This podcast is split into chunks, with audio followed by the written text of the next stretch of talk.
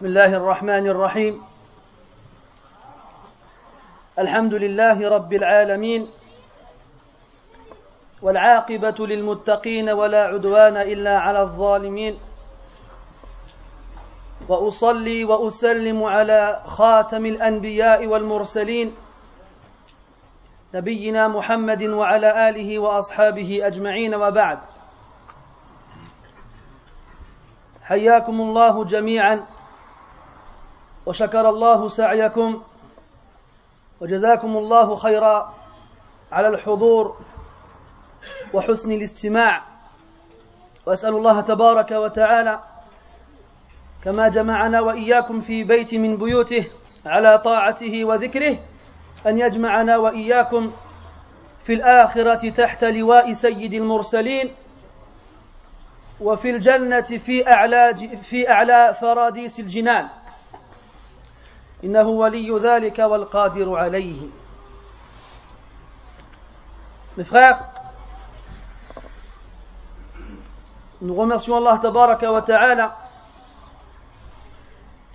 de nous avoir réunis dans une de ses demeures afin de célébrer la prière et de d'accomplir son obéissance et nous lui demandons comme il nous a réunis ici-bas de nous réunir dans l'au-delà sous l'étendard du plus noble des messagers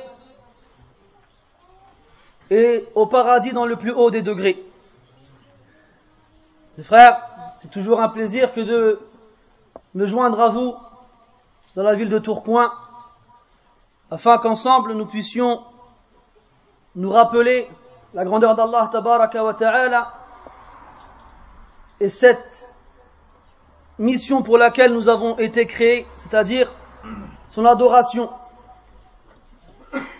Et aussi, j'en profite d'être parmi vous pour aborder des sujets que je n'aborde pas ailleurs. Parce que, mashallah, vous avez été bordés par les nombreux cours de nos frères Kamal et Abbas et les autres frères, ça veut pas dire que leurs cours sont ennuyants. Ils vous ont endormi là. Mais, je sais qu'avec vous, on peut aborder des sujets qu'on aurait pu ne pas aborder ailleurs, parce que peut-être les niveaux ne sont pas très élevés. Donc, on essaye d'aborder des sujets intéressants, et tous les sujets sont intéressants, bien entendu.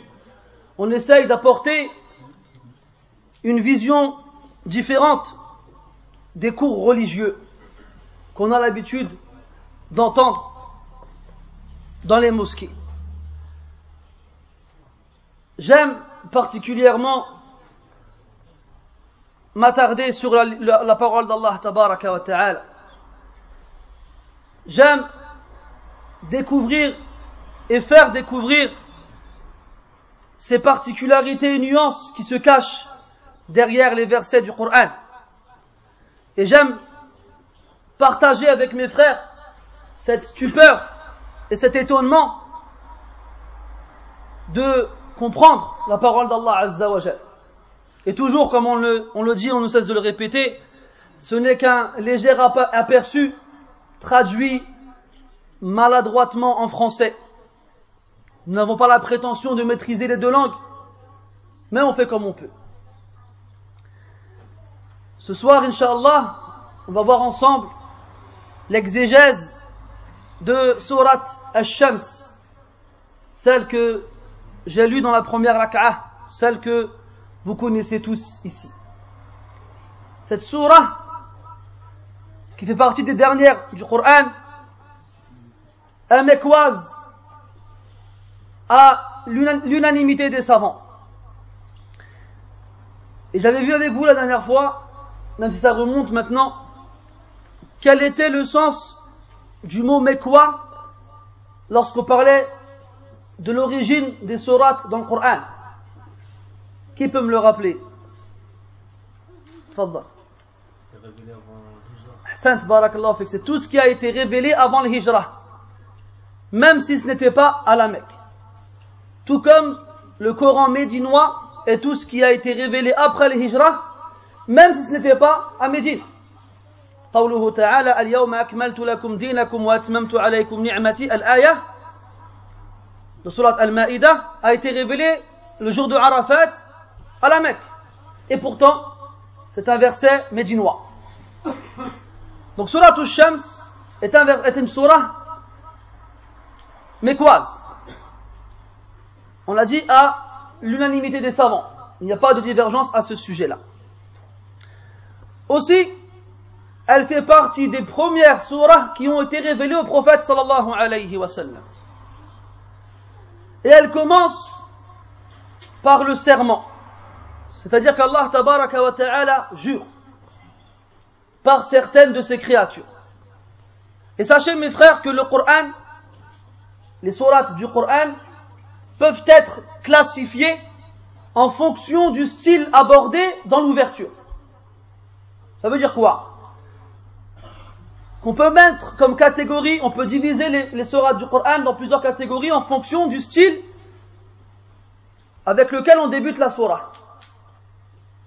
Première catégorie, les sourates qui commencent par des lettres coupées et qui sont dans le Coran au nombre de 26. Alif lam mim, alif lam ra, alif lam alif, alif lam mim sad, kaf ha ya ain sad, nun qaf et ainsi de suite. Inch'Allah, quand on fera une surah qui commencera par ces lettres-là, on expliquera ce que les savants ont dit. On a des soirs qui commencent par le serment, le fait qu'Allah tabaraka wa ta'ala jure. Et c'est très nombreux dans les sourates mécoises. والشمس وضحاها والليل إذا يغشى والفجر لا أقسم بهذا البلد لا أقسم بيوم القيامة والصافات صفا et ainsi de suite. On a des soirs qui commencent par dua, par une invocation, une demande. Et dans le Coran, au nombre de deux. Surat Al-Humazah, Wailul likulli humazatil lumazah. Malheur à tout calomniateur, médisant. Et tabbat yada abi Que les mains d'Abu Lahab périssent et qu'il périsse lui-même. On a des sourds qui commencent par un verbe à l'impératif, par un verbe à l'impératif. Les sourds qui commencent par qul, qui sont au nombre de 5. Les trois dernières,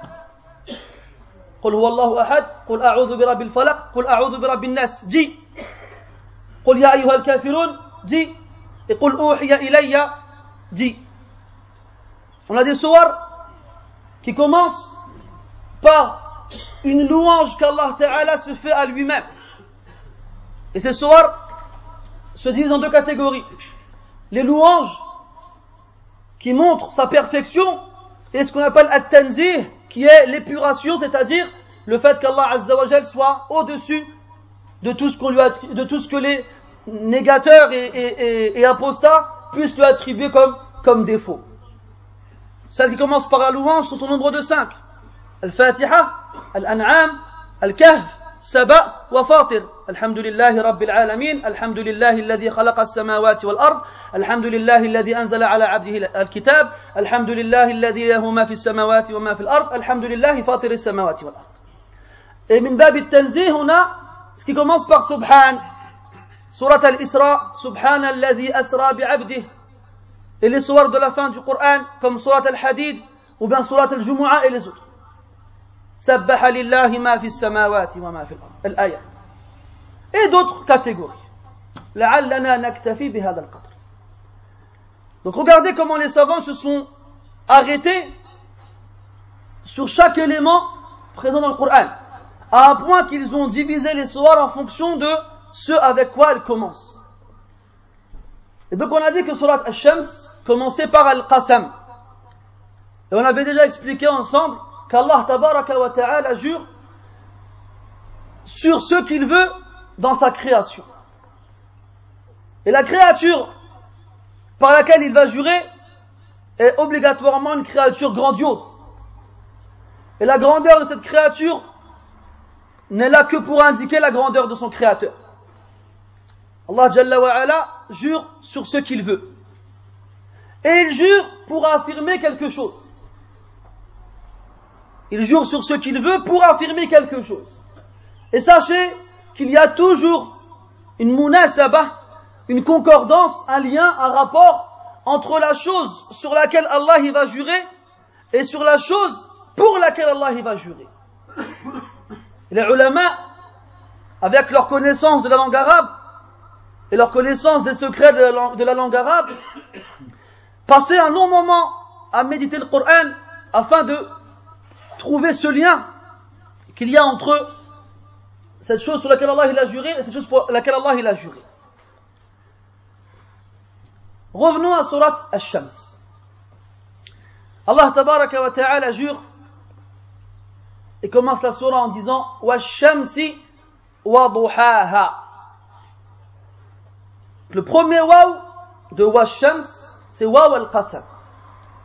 C'est le waw qui détermine le serment. Le second waw, c'est waw al-atf.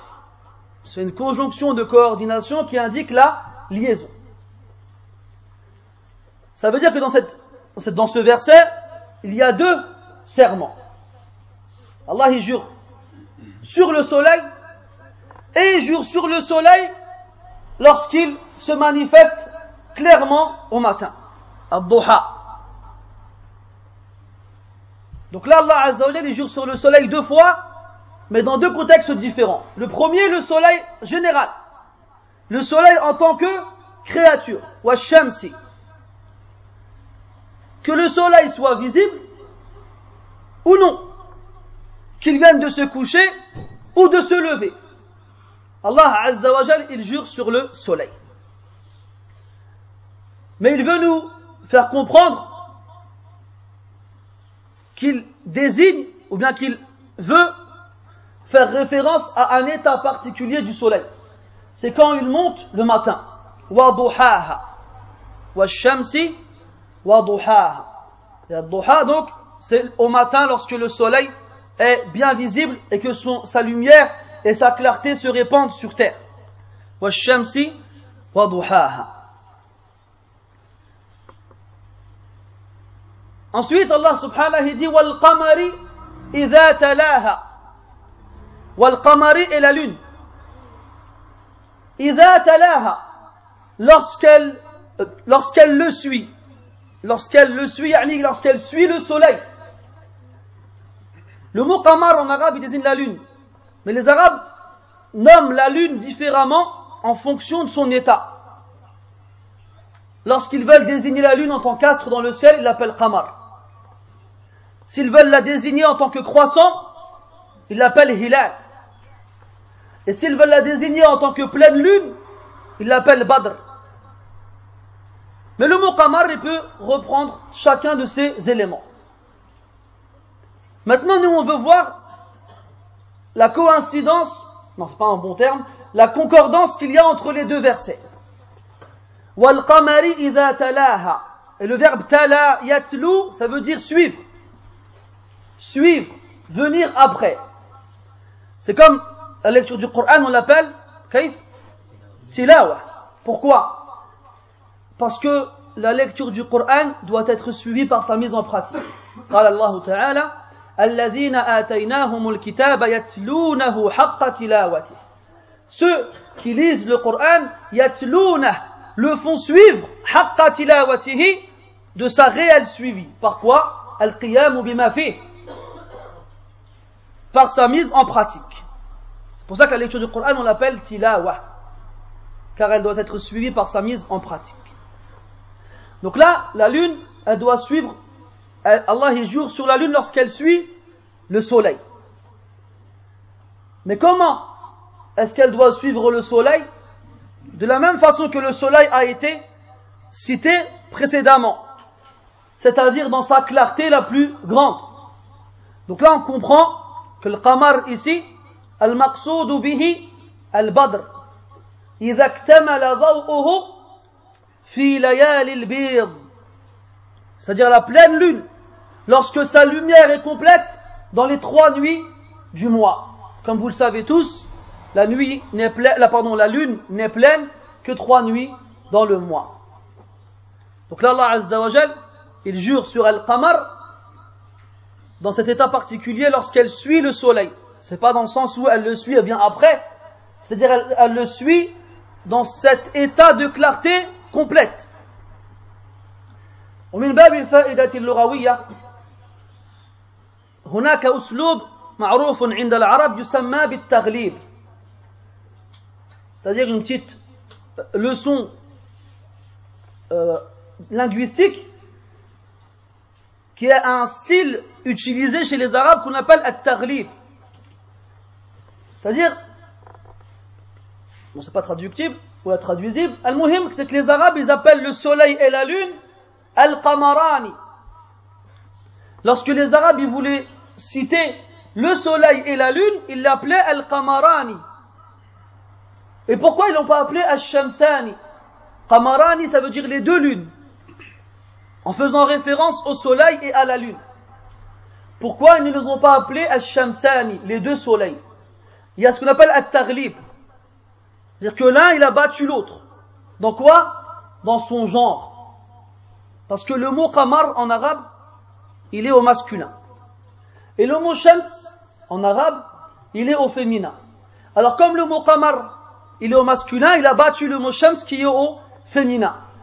C'est pour ça que les Arabes disent Al-Qamarani et ils disent pas Al-Shamsani. Et Al-Mutanabbi disait وما التأنيث لاسم لاسم الشمس عيب وما التذكير فخر للهلال وما التأنيث لاسم الشمس عيب وما التأنيث وما التذكير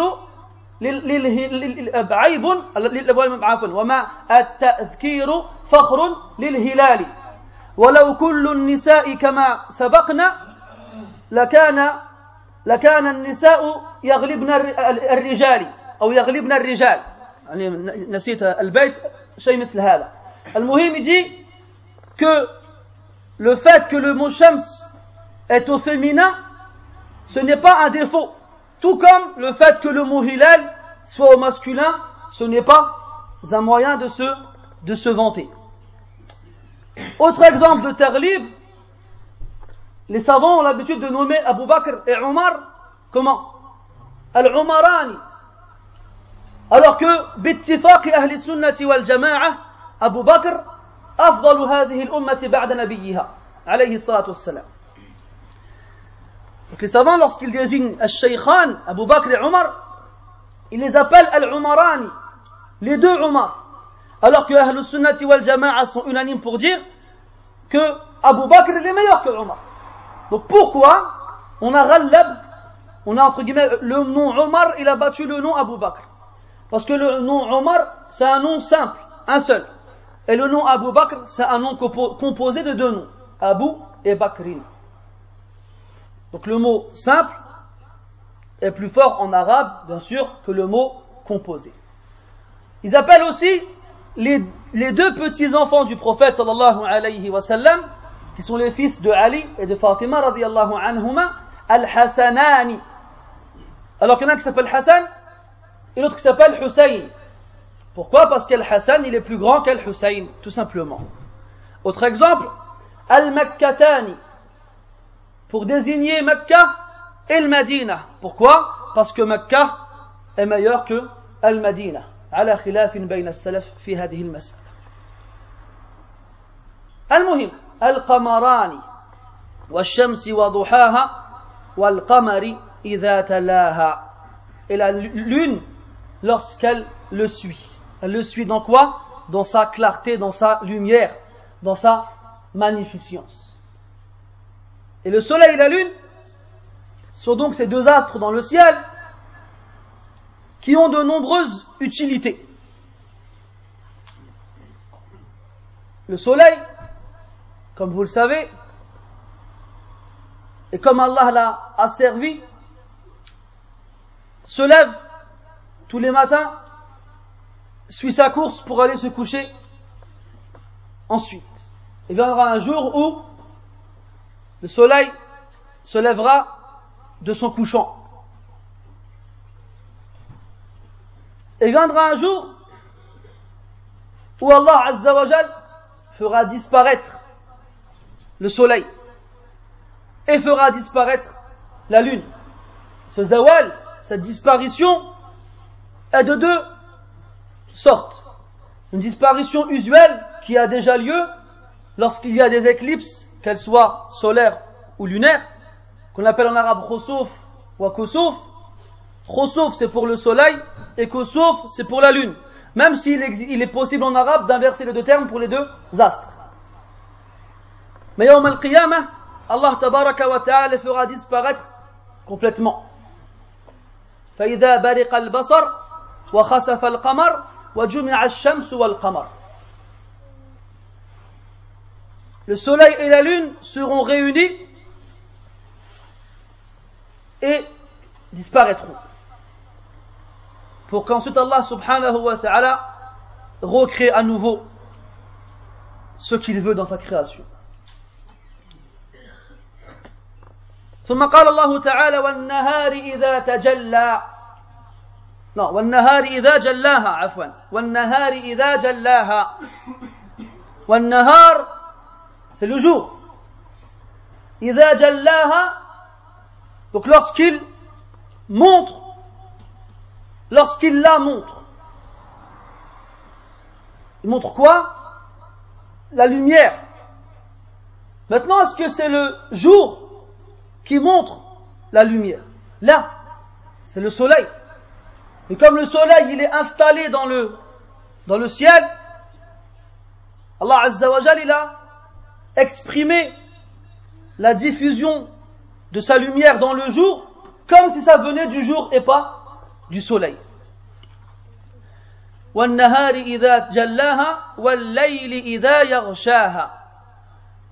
Et la nuit lorsqu'elle l'a recouvre. Donc là, on voit aussi la concordance qu'il y a entre les deux premiers versets et les deux autres. Dans le premier, on parle de, Shams, dans le second, on parle de l'Qamar, dans le troisième, on parle du jour, et dans le quatrième, on parle de la nuit. Donc le jour, il diffuse la lumière du soleil et la nuit recouvre la terre avec ses ténèbres. Et la seule lumière qui y subsiste, c'est celle de la lune, ainsi que celle des étoiles. Pour revenir au soleil, on a évoqué deux éléments. Le fait qu'il suive le même chemin depuis le jour où Allah Ta'ala l'a créé jusqu'au jour où il lui dira retourne d'où tu viens. On a oublié de citer un élément, c'est est-ce que il est arrivé une fois dans la création au soleil de s'arrêter dans sa course La réponse est oui. Al-Bukhari nous rapporte que Yusha ibn Nun alayhi salam qui est le prophète qui a succédé à Moussa alayhi salam après son décès. Et c'est lui qui gérait et commandait les Hébreux. Et c'est avec lui comme chef et commandant d'une armée qu'ils ont récupéré la Palestine, Jérusalem. Ils ont donc, ils se sont rendus là-bas, se sont rendus là-bas, pardon, et à, cette époque-là, cette terre était occupée par des tyrans. Les mêmes tyrans qui s'y trouvaient lorsque Moussa alayhi est arrivé avec les fils d'Israël et qu'ils ont refusé de rentrer. Alors qu'Allah leur avait promis la victoire. Et ils ont dit, idhab anta wa rabbuka faqatila huna. Ils ont dit non, non, par toi et ton Seigneur et combattez, nous on reste ici. Alors Allah les a punis pour leur lâcheté de d'errer dans le désert pendant 40 ans. Après cette durée, après cette période, c'est Yusha qui a pris le relais et il est retourné donc investir cette demeure, cette ville cette terre qui était occupée injustement par des tyrans. Et cette fois-ci, il avait devant lui une armée. Et avant de combattre, il leur a dit arrêtez-vous. Celui parmi vous qui a construit une maison et qui n'a pas encore installé le toit, qu'il sort de l'armée. Et celui parmi vous qui vient de se marier qui n'a pas encore consommé le mariage, qu'il sort de l'armée. Et celui parmi vous qui a des bêtes qui sont euh, enceintes, entre guillemets, qui portent en elles un petit et qui n'ont pas encore mis à bas, qu'ils sortent de l'armée. Alors de nombreuses personnes sont sorties. Ils ne voulaient pas qu'il y ait dans l'armée des gens qui, soient, qui sont préoccupés par des affaires mondaines qui les concernaient. Ils combattirent pendant six jours. Une lutte acharnée. Et le dernier jour des six, c'était un vendredi. Et comme vous le savez, le samedi, rien. Chez Al-Yahoud, le samedi, on ne fait rien, c'est le Shabbat. Taïb al-Sabt. Alors Yusha, il a eu peur que s'il y a une interruption pendant la bataille, son armée va perdre cette motivation, va s'affaiblir, et aussi que les ennemis aillent chercher des renforts, ou bien qu'ils renforcent leur défense. Alors, c'était l'Asr, et le soleil allait bientôt se coucher, et Yusha salam a regardé vers le ciel et a pointé du doigt le soleil. Il lui a dit, wa inni ma'mur. Allahumma alay. Hadith fi al-Bukhari. Il a dit au soleil, tu es ordonné et je suis ordonné. Non, c'est pas une bonne traduction. On t'a ordonné et on m'a ordonné. Ya Allah, arrête-la pour moi. Arrête-la parce que le soleil c'est en féminin, vous vous souvenez Arrête-le pour moi. Alors, le soleil s'est arrêté dans sa course. Il s'est arrêté dans sa course et Yusha et son armée ont combattu jusqu'à ce qu'Allah ta'ala leur donne la victoire. Ibn Kathir, rahimahullah, dans le tafsir, dans Surat Sad, avec l'histoire de Sulaiman, ramène une parole de Salaf comme quoi Sulaiman aussi, le soleil se serait arrêté pour lui. لكن هذا كله مبني على روايات ضعيفة. Cette parole-là est bâtie sur des versions faibles. لا تقوم به الحجة. Le hadith sahih qui fait référence à l'arrêt du soleil dans le ciel, ce n'est que pour Yusha ibn Nun. D'ailleurs, on rapporte que Ayyub al-Sirtiyani, rahimahullah, était toujours dans Talabul Ilm et l'Ibad. Et un jour, des gens ont été le voir, lui ont dit, Ya Ayyub, barak alik, riyah shouya. Ça suffit. Toujours dans l'ilm, toujours dans l'ibada, baraka. Shouya, shouya, comme on dit, shouya, shouya, galbek, shouya, rabbek. Kaina ma kainash. Il a dit, viens, reste avec nous un petit peu, on va, on va discuter, on va se reposer. Il lui a dit, je vais venir avec toi à une seule condition. Il lui a dit, dis-moi ce que tu veux, je te le donne si je peux te le donner. Il lui a dit, arrête le soleil pour moi. Arrête le soleil, et je viendrai avec toi. Alors, regardez, je peux parler du soleil. Et il est parti. Comme quoi les salafs, ils avaient l'inaya bil. Ils avaient cette attention au temps qui passait. Et comme il rapporte d'après Yahya, al-Nabi, salam, qui était petit et qui ne jouait jamais avec les autres enfants on lui disait viens, joue avec nous. Et il leur répondait, je n'ai pas été créé pour ça. Un enfant petit de 8 ans qui te répond ça.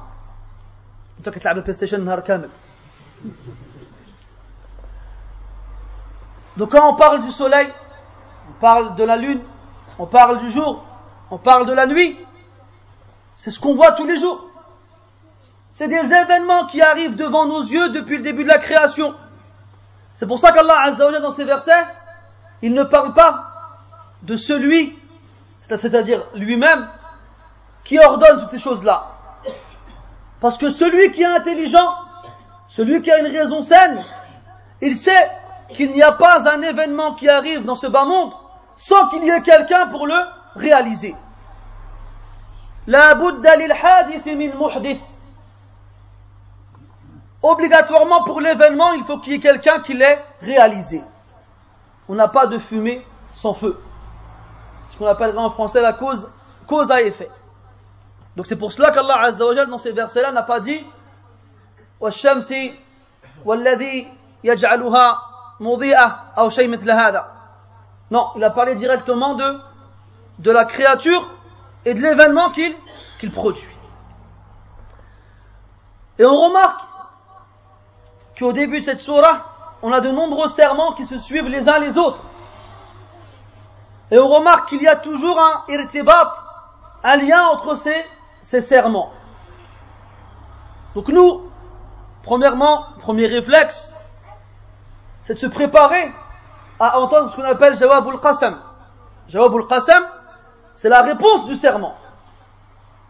Parce que si Allah Azza wa Jal a enchaîné les serments les uns après les autres, ça veut dire que la réponse de ce serment sera quelque chose de grandiose et d'immense. Et la seconde, c'est se préparer à réfléchir et à trouver le lien qu'il y a entre le serment et sa réponse. On continue Et Allah subhanahu wa ta'ala dit وَالسَّمَاءِ وَمَا بَنَاهَا وَالْأَرْضِ وَمَا طَحَاهَا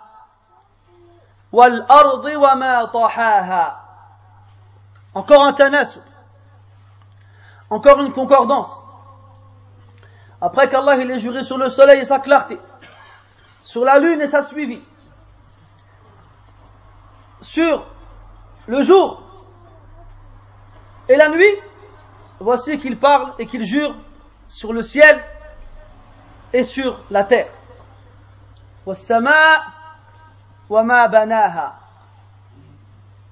Par le ciel et par celui qui l'a bâti.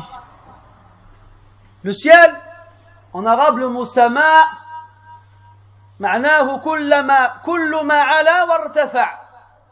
Le mot sama en arabe, c'est tout ce qui est haut et élevé. Quand on veut dire le mot altesse, comme quand on désigne un roi, on dit sumu, sahibu sumu, votre altesse. Sumu, c'est celui qui est haut, celui qui est élevé. Dans le Coran, Allah Azza wa des fois il emploie le mot sama, pas pour désigner le ciel, mais pour désigner ce qui est au-dessus de nous, notamment les nuages. Notamment les nuages.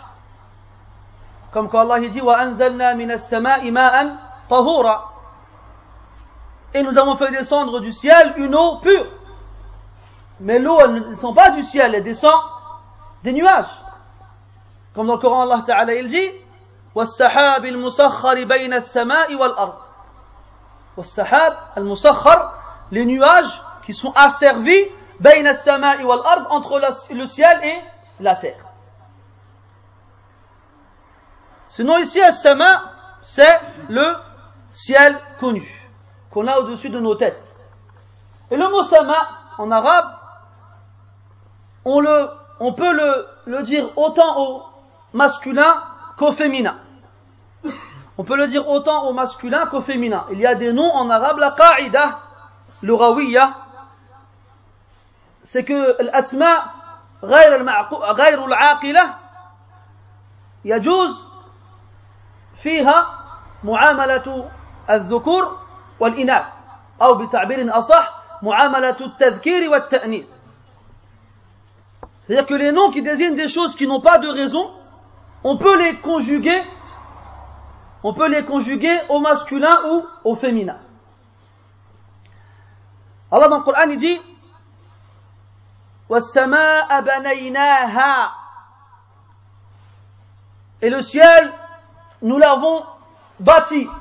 Ici, ha, c'est un pronom qui désigne le féminin. Dans une surah, Allah Ta'ala il dit As-sama'u munfatirun bih. Munfatirun bih. Munfatir, ici, il est masculin. Khabar de sama. والخبر يتبع المبتدا fi al-jinsi wal-adad. Et le khabar, donc, issu de mubtada, en genre et en nombre. Donc, dans le Coran, on trouve le mot sama au masculin et le mot sama au féminin. Donc, pour ceux qui étudient l'arabe, c'est une porte de, secours.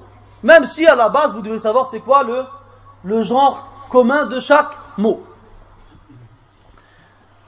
As-sama, Allah nous informe dans le Coran qu'il a des portes, que le ciel a des portes. Allah Ta'ala dit إن الذين كذبوا بآياتنا واستكبروا عنها لا تفتح لهم أبواب السماء Ceux qui ont traité de mensonges nos signes et s'en sont enorgueillis, les portes du ciel ne leur seront pas ouvertes. Et dans l'autre ayah, Allah Ta'ala il dit وَفُتِحَتِ السَّمَاءُ فَكَانَتْ أَبْوَابًا Et le ciel sera ouvert et il deviendra des portes. Des portes. Dans le ciel, il y a des habitants. Comme dans le hadith où le prophète dit alayhi salatu wassalam, أطت السماء وحق لها أن تئط ما فيها من موضع أربعة أصابع إلا وفيها ملك واضع جبهته أو راكع أو ساجد أو كما قال عليه الصلاة والسلام الأطيط c'est le mot que le, c'est le, c'est le bruit que le chameau fait quand on pose trop de choses sur son dos. Le mot en arabe atit, c'est le, ça désigne le son que le chameau il fait quand on pose trop d'affaires sur son dos. Alors comme il a du mal à les porter, il fait un bruit qui ressemble à at, at, à peu près. Ce qu'on appelle en français une, un, onomatopée. Dans ce hadith, le prophète nous informe que le ciel il fait un bruit comparable à celui du chameau quand on pose trop d'affaires sur lui. Pourquoi? Il n'y a pas un endroit grand comme quatre doigts dans le ciel sans qu'il n'y ait un ange qui y pose son front ou bien qui est en inclinaison ou autre. Donc le ciel il a ses habitants. Et il a aussi des gardiens. Des gardiens qui se trouvent à chaque porte qui donne sur le ciel suivant. Dans le hadith de Bara ibn Azib radiallahu anhu qui nous rappelle, qui nous raconte le voyage des âmes, après la mort, le croyant, lorsqu'il meurt, son âme est mise dans un linceul du paradis et est accompagné par les anges qui se font passer son âme ange par ange jusqu'à ce qu'ils arrivent au aux portes du premier ciel, alors le gardien demande qui est cet homme et on répond Fulan ibn Fulan bi ahabbi asma'ihi allati kana yusamma biha dunya. On lui répond Fulan un tel fils de un tel avec le nom qu'il préférait qu'on lui donnait dans ce bas monde. Après on lui dira marhaban et il passera au second ciel et ainsi de suite. Dans le Coran Allah Ta'ala il nous dit هو الذي رفع السماء بغير هو الذي جعل السماء بغير عمد ترونها C'est lui qui a fait le ciel, qui l'a élevé sans qu'il y ait de piliers que vous puissiez voir. Sans qu'il y ait de piliers que vous puissiez voir. Les savants ont divergé sur ce verset. Est-ce qu'il faut le comprendre que le ciel il a des piliers mais on ne les voit pas? Ou bien est-ce qu'il faut comprendre que le ciel n'a pas de pilier C'est un plafond qui tient sans pilier.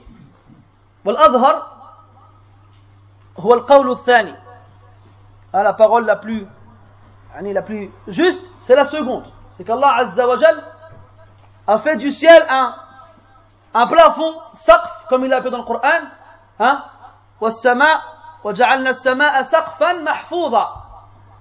et nous avons fait du ciel un plafond protecteur, ou bien protégé plus précisément. C'est un plafond qui n'a pas de pilier.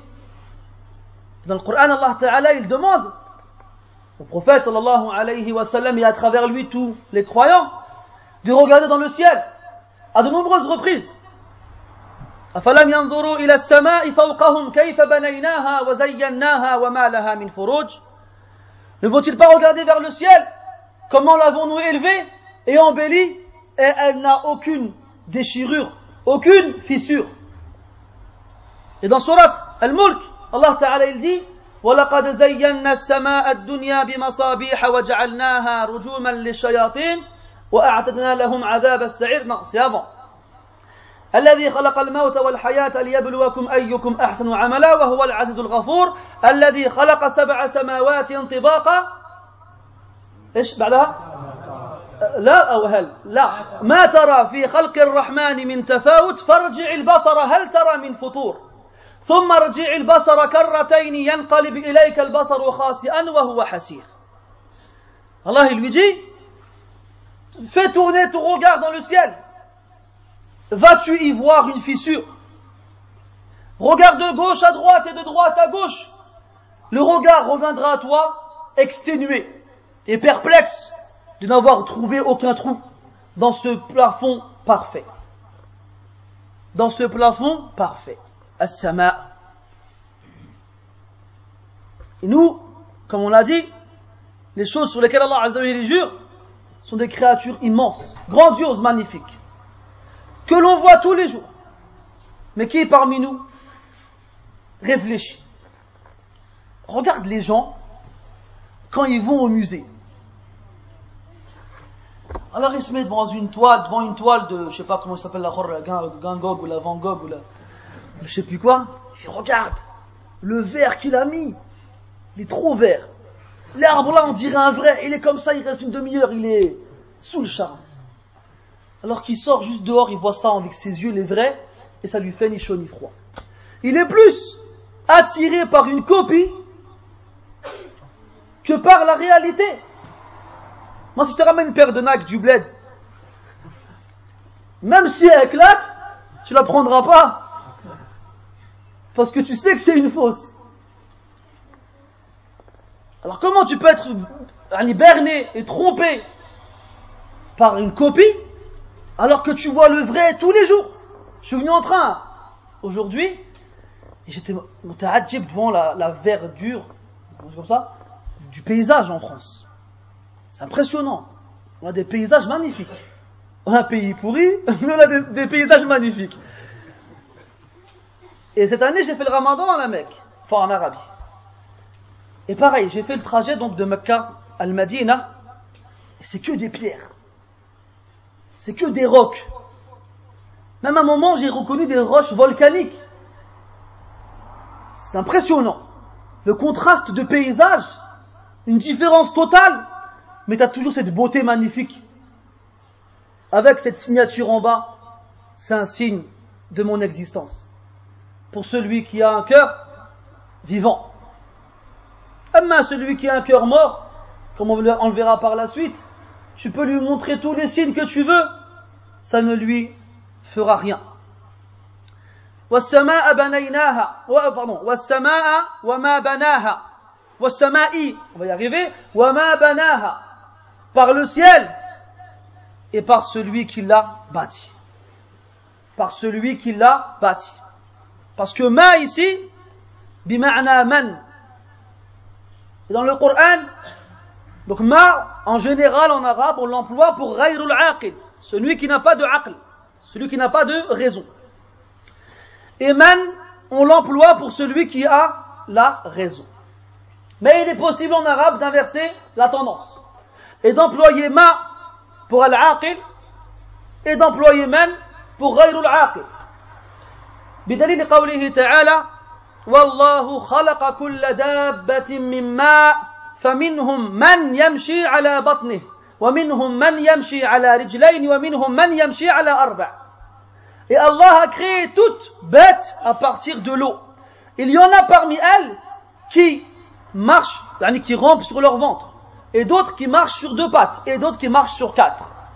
Shahid, dans le verset, c'est men, alors qu'il désigne des, des bêtes, qui ne sont pas aqilah, qui n'ont pas l'aqil. Et fil muqabil, et aussi, donc, ma, qu'on emploiera pour l'aqil, comme dans qawluhu ta'ala fi surat al-nisa, في قوله تعالى في سورة النساء فانكحوا ما طاب لكم من النساء فانكحوا ما طاب لكم من النساء يعني épousez celles qui vous plaisent parmi les femmes. Et ma ici, il désigne les femmes. على خلاف بين المفسرين في أصل ما هل هي موصولة أو مصدرية هذا كلام طويل نتركه لمجال آخر المهم il y a khilaf chez les savants désignant concernant la nature de, du ma ici est-ce qu'elle est موصولة pronom, pronom euh, relatif ou bien masdariya pronom substantif amis de la grammaire bonsoir Al-Muhim, ma s'emploie autant pour al-aqil que pour al-aqil. Même si à la base on emploie pour al pour al-aqil. Mais ici wa banaha, c'est Allah tabaraka wa ta'ala, c'est celui qui l'a édifié. Wal ardi wa ma tahaha. un point important à dire sur le ciel. L'être humain, quand il est croyant, et lorsqu'il fait des actions pieuses, comme vous le savez, ces actions s'élèvent dans le ciel vers Allah Azza wa Quel jour? Lundi et jeudi. Et chaque croyant a dans le ciel une porte par laquelle ses actions passent. Et lorsque le croyant il meurt, ses actions s'arrêtent. إذا مات ابن آدم انقطع عمله إلا من ثلاث كما جاء في الحديث Lorsque le fils d'Adam il meurt, ses actions s'arrêtent, sauf de trois façons. الذي يهمنا ليس كيفية مواصلة أعماله بعد وفاته لا. Ce qui nous intéresse ici, ce n'est pas comment ces actions continuent après comme dans la fin du hadith. Non. C'est que quand donc tu meurs et que tes actions donc s'arrêtent, et, donc cette, élévation de tes actions vers Allah Azzawajal s'interrompt. Et qu'est-ce qui se passe Eh bien le ciel et la terre, ils pleurent sur toi. Le ciel et la terre, ils pleurent pour ta perte. Quant à l'autre, غير المؤمن الذي لا عمل له ولا ارتباط له بربه عز وجل ولا صله Quant au, non-croyant, celui qui n'a pas d'action, celui qui n'a pas de lien avec son Seigneur, lui quand il meurt, le ciel ne pleure pas sur lui. قال تعالى فما بكت عليهم السماء والأرض وما كانوا إذا منظرين فما بكت عليهم السماء والأرض Le ciel et la terre n'ont pas pleuré sur eux. Là, ça fait référence au peuple de Pharaon lorsqu'il fut englouti dans la mer. Le ciel et la terre n'ont pas pleuré sur eux. Donc on comprend quoi? Que le ciel et la terre pleurent lorsque d'autres personnes meurent. Et qui sont-elles? Les croyants. Ces croyants qui avaient des actions qui s'élevaient vers Allah Azzawajal et qui lorsqu'ils moururent, lorsqu'ils meurent, pardon, ces portes se retrouvent, ne, sont plus visitées par les actions de leurs serviteurs. بكت عليه السماء والأرض بعد وفاته. ويا خسارة عبد ما بكت عليه السماء ولا الأرض لعدم وجود عمل ارتبط به بربه. Donc, quel bonheur pour un croyant qui en mourant fait que le ciel et la terre pleurent sa perte. Et quelle perte Et quel malheur pour celui qui en mourant n'a pas les larmes du ciel et de la terre pour le consoler.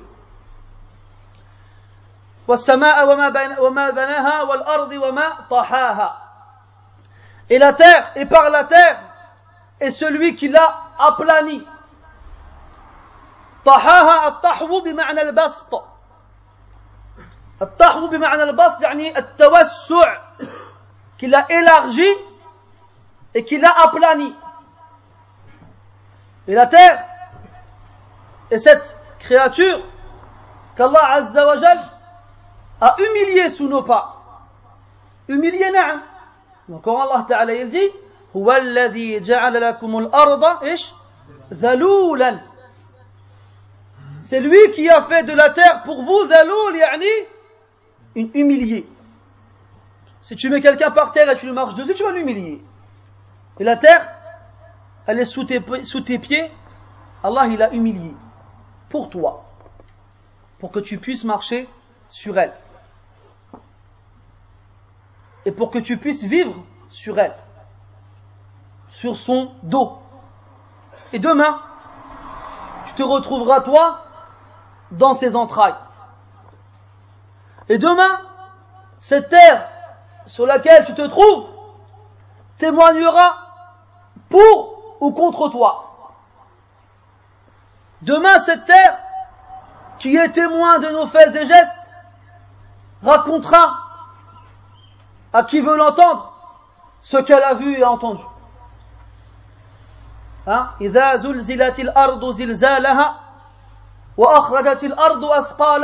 et que la terre va faire sortir son, son, poids, son fardeau, ce qu'elle a dans ses entrailles.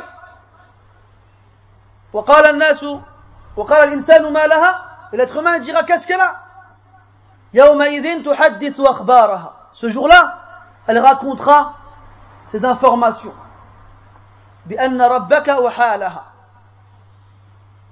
Comme son Seigneur lui a révélé, lui a insufflé. La terre sera là et elle racontera ce qu'elle a vu. Un témoin pour ou contre toi. Toi aujourd'hui tu es sur elle, tu ne lui prêtes pas attention. Mais demain, tu seras en elle. منها خلقناكم وفيها نعيدكم ومنها نخرجكم تارة أخرى. D'elle nous vous avons créé et en elle nous vous, nous vous remettrons et d'elle vous sortirez encore une fois. Et cette fois-là, eh ben, elle parlera et elle racontera ce qu'elle a vu et entendu de toi, comme bien et comme mal. Elle témoignera pour toi ou elle témoignera contre, contre toi.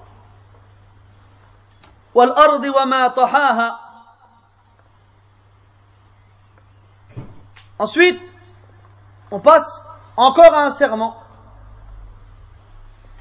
Mais là, il y a une distinction entre le dernier et ceux qui ont suivi.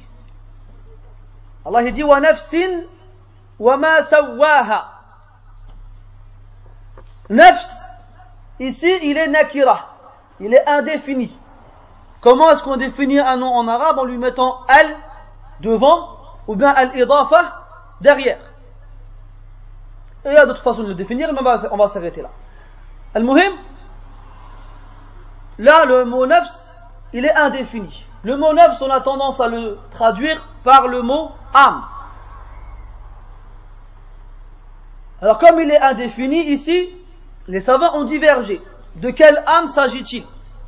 Est-ce que c'est l'âme des êtres humains? Ou bien est-ce que c'est l'âme de toutes les créatures qu'Allah subhanahu wa ta'ala a créées avec une âme?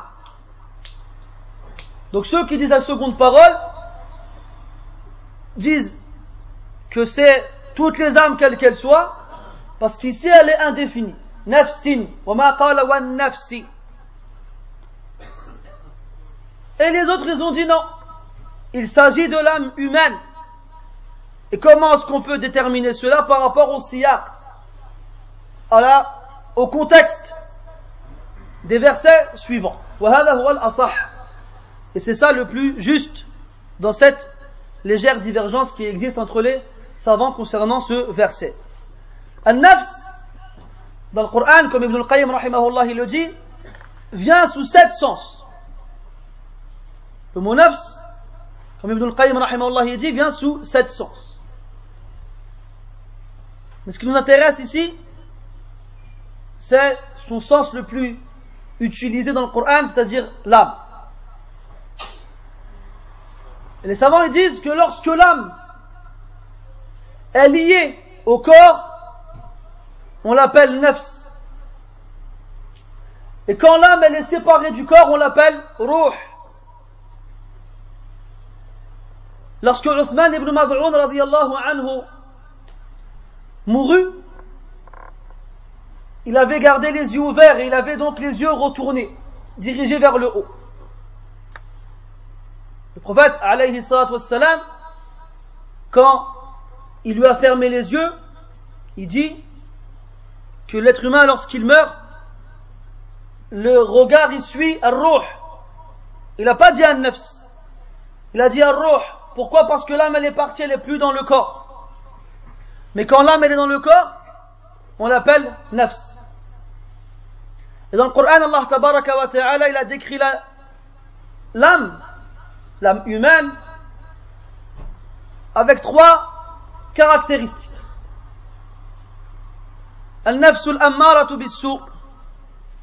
L'âme qui ordonne le mal. Ou bien si on veut être fidèle au mot ammara, on dira l'âme qui ordonne beaucoup de faire beaucoup de mal. Là, le beaucoup, on l'aura dans deux choses. Dans l'ordre et dans l'ordonné. Al-ammara. Dans cette madda qu'on appelle as-sarf, de la conjugaison arabe, on apprend que le verbe, en fonction de l'échelle sur laquelle il est formé, comportera une nuance supplémentaire dans son sens initial. Hein? Ralaqa, c'est pas un bon exemple. Qatala, tuer. Qatala, tuer beaucoup, donc faire beaucoup la tuerie, et tuer beaucoup de gens. Donc faire beaucoup de tueries et tuer beaucoup de gens. Donc Ammara, elle ordonne beaucoup. Donc l'ordre il est très répété et multiplié. Et, pardon, et elle ordonne à faire beaucoup de mal. Ammaratun. Nafsa la ammaratun bissu. Inna nafs, l'âme, ordonne beaucoup de faire le mal. Illa ma rahima rabbi. Sauf celui à qui Allah aura fait miséricorde. Ensuite, on a An-Nafs Al-Lawwama. An-Nafs Al-Lawwama, c'est l'âme qui se plaint beaucoup de beaucoup de choses. Et comme il disait le Hassan al-Basri, ça c'est l'âme du croyant. Le croyant, il est, son âme, elle se plaint toujours à lui. Dans le bien, pourquoi il ne l'a pas fait? Ou pourquoi il ne l'a pas fait plus? Et dans le mal, pourquoi il est tombé dedans? Tu as cette voix dans ta tête qui te dit, punaise, pourquoi j'ai fait ça? Quand tu fais un mal, quand tu fais un péché, quand tu désobéis à Allah Azzawajal, tu te sens mal. Tu as cette sensation dans, ta poitrine qui te gêne. Et Akhi, c'est une bonne nouvelle pour toi, cette sensation. Ça prouve que ton cœur, fihi hayah, il y a en lui de la vie. Beaucoup de fois, des gens viennent te voir et te disent, j'ai peur de l'ostentation. Comme hier, un frère, il me dit, je vais faire le pèlerinage, mais je l'ai dit à personne, j'ai peur de l'ostentation. Je dis, Akhi, tu crois que tu es seul à faire le pèlerinage dans, ce bas monde ou quoi Akhi, ils sont des millions là-bas. C'est pas comme ça allait faire une action que personne ne va faire et que tu seras le seul à être vu en train de faire cette action-là. Là. Il faut savoir faire la différence entre l'ostentation qui vient du mot en arabe qui veut dire faire une action d'une certaine façon pour qu'on soit vu. C'est ça ria. Et ce doute qu'on a tous dans le cœur quand on fait une action. Est-ce que je l'ai fait pour Allah ou bien est-ce que j'ai fait pour les autres? Sachez mes frères que ce combat qu'on lutte, euh, ce combat pardon qu'on a de façon acharnée avec cette, ce doute, on l'aura jusqu'à la mort. Et ça, c'est le amel du croyant. Il n'y a que le munafiq qui n'a pas de doute. Il n'y a que l'hypocrite qui est murtah. Il se prend pas la tête. Le mukhlis, le sincère, lui, toujours en train de se reprendre. Toujours en train de vérifier et analyser et contrôler son intention pour voir s'il a fait les choses correctement pour Allah. Mais le mukhlis, comme il n'a pas une certitude qu'Allah va accepter son action, alors il va multiplier les actions il va en faire le plus possible pour que devant Allah subhanahu, il ait une chance de trouver une action qui a été acceptée. Comme il disait Abdullah ibn Abbas radiallahu anhuma, لو علمت أن الله تقبل مني سجدة لكان خيرا لي من الدنيا وما فيها فقيل له وما ذاك فقال لأن الله تعالى يقول إنما يتقبل الله من المتقين Ibn Abbas radiallahu anhuma a dit Si je savais qu'une seule de mes prosternations avait été acceptée, ça serait meilleur pour moi que ce et que ce qu'il contient. Il me dit Comment ça? Il a dit Naam, parce qu'Allah dans le Coran dit Allah n'accepte que de la part des muttaqin, de la part des pieux et des craintifs, ceux qui craignent Allah subhanahu. Ça veut dire que si Allah accepte une chose de toi, c'est que tu es quelqu'un qui fait partie des muttaqin. Mais tout le temps on est dans ce doute. Et ce doute-là, c'est une bonne nouvelle. De pas savoir si l'action est acceptée ou pas. D'être toujours en combat avec soi-même, est-ce que je l'ai fait pour Allah ou pas. Mais l'erreur dans laquelle il ne faut pas tomber, c'est se dire, ah c'est bon, j'en ai marre, j'arrête, je fais plus rien. Là, multiplie les bonnes actions, faisant le plus possible. Et là, tu auras la surprise devant Allah Ta'ala de voir tes actions qui ont été acceptées. Et la troisième, donc, le croyant est toujours en train de se poser la question et de, d'entendre cette voix qui se plaint à lui lorsqu'il fait le péché, se sent mal.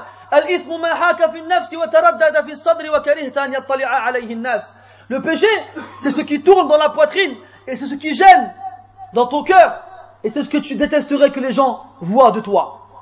C'est ça le péché. Quand tu sens ça dans ton cœur, Réjouis-toi car tu es croyant. Si tu veux des péchés, ça te fait ni chaud ni froid, là. Là, il y a un problème. Là, il y a un problème. Un nafs al c'est l'âme qui se plaint à toi. Ya, le khair, il était là, tu t'es pas pris. Et le char, il était là, tu es tombé dedans. Ya wailak, ya wailak. Malheur à toi, malheur à toi. Cette voix que tu as dans la tête, remercie Allah pour l'avoir dans ta tête. Et la troisième, an-nafsul mutma'inna, l'âme apaisée, l'âme tranquillisée, l'âme sereine, l'âme qui est dans la quiétude, de l'ordre, dans l'ordre de son Seigneur subhanahu wa ta'ala. Celle qui lorsqu'elle entend قال الله وأمر الله بذلك قالت سمعنا وأطعنا. Celle qui quand elle entend Allah, il a dit, Allah il a ordonné, elle dit, on a obéi, on a entendu et on obéit. Cette âme qui se sent apaisée dans l'adoration d'Allah subhanahu wa ta'ala. Cette âme qui est réjouie et dans le bonheur quand elle fait la prière et quand elle fait le jeûne et quand elle donne l'aumône et le pèlerinage et le reste des actions qu'Allah a légiférées. Cette âme qui est fière d'être l'esclave d'Allah subhanahu wa ta'ala. Cette âme qui a connu le paradis ici-bas avant celui de l'au-delà. Comme il disait Ibn Taymiyyah il y a un paradis ici-bas, si tu n'y entres pas, Ici, tu ne rentreras pas dans l'autre jour du jugement. C'est le paradis de l'adoration. La quiétude absolue, la tranquillité maximum, la sérénité extrême. Tu es tranquille. Pourquoi Parce que tu adores Allah subhanahu wa ta'ala. Et c'est à cette âme-là qu'on dira lorsqu'on viendra recueillir lorsqu'on viendra la recueillir à sa mort. يا أيتها النفس المطمئنة ارجعي إلى ربك راضية مرضية Ô toi, âme apaisée, retourne vers ton Seigneur, agréée et satisfaite. Comme tu as agréé les ordres d'Allah en étant vivante, eh bien Allah Ta'ala il t'agrée lorsque tu retournes vers lui. Ça c'est l'heure de la prière. Je vais rajouter un petit peu après, Inch'Allah, et on finira demain, bi'idnillahi subhanahu wa ta'ala, subhanakallahumma wa bihamdika, ashhadu an la ilaha illa anta astaghfiruka wa atubu wa sallallahu wa sallam wa baraka ala Muhammadin wa ala alihi wa ashabihi ajma'in, barakallahu. Allah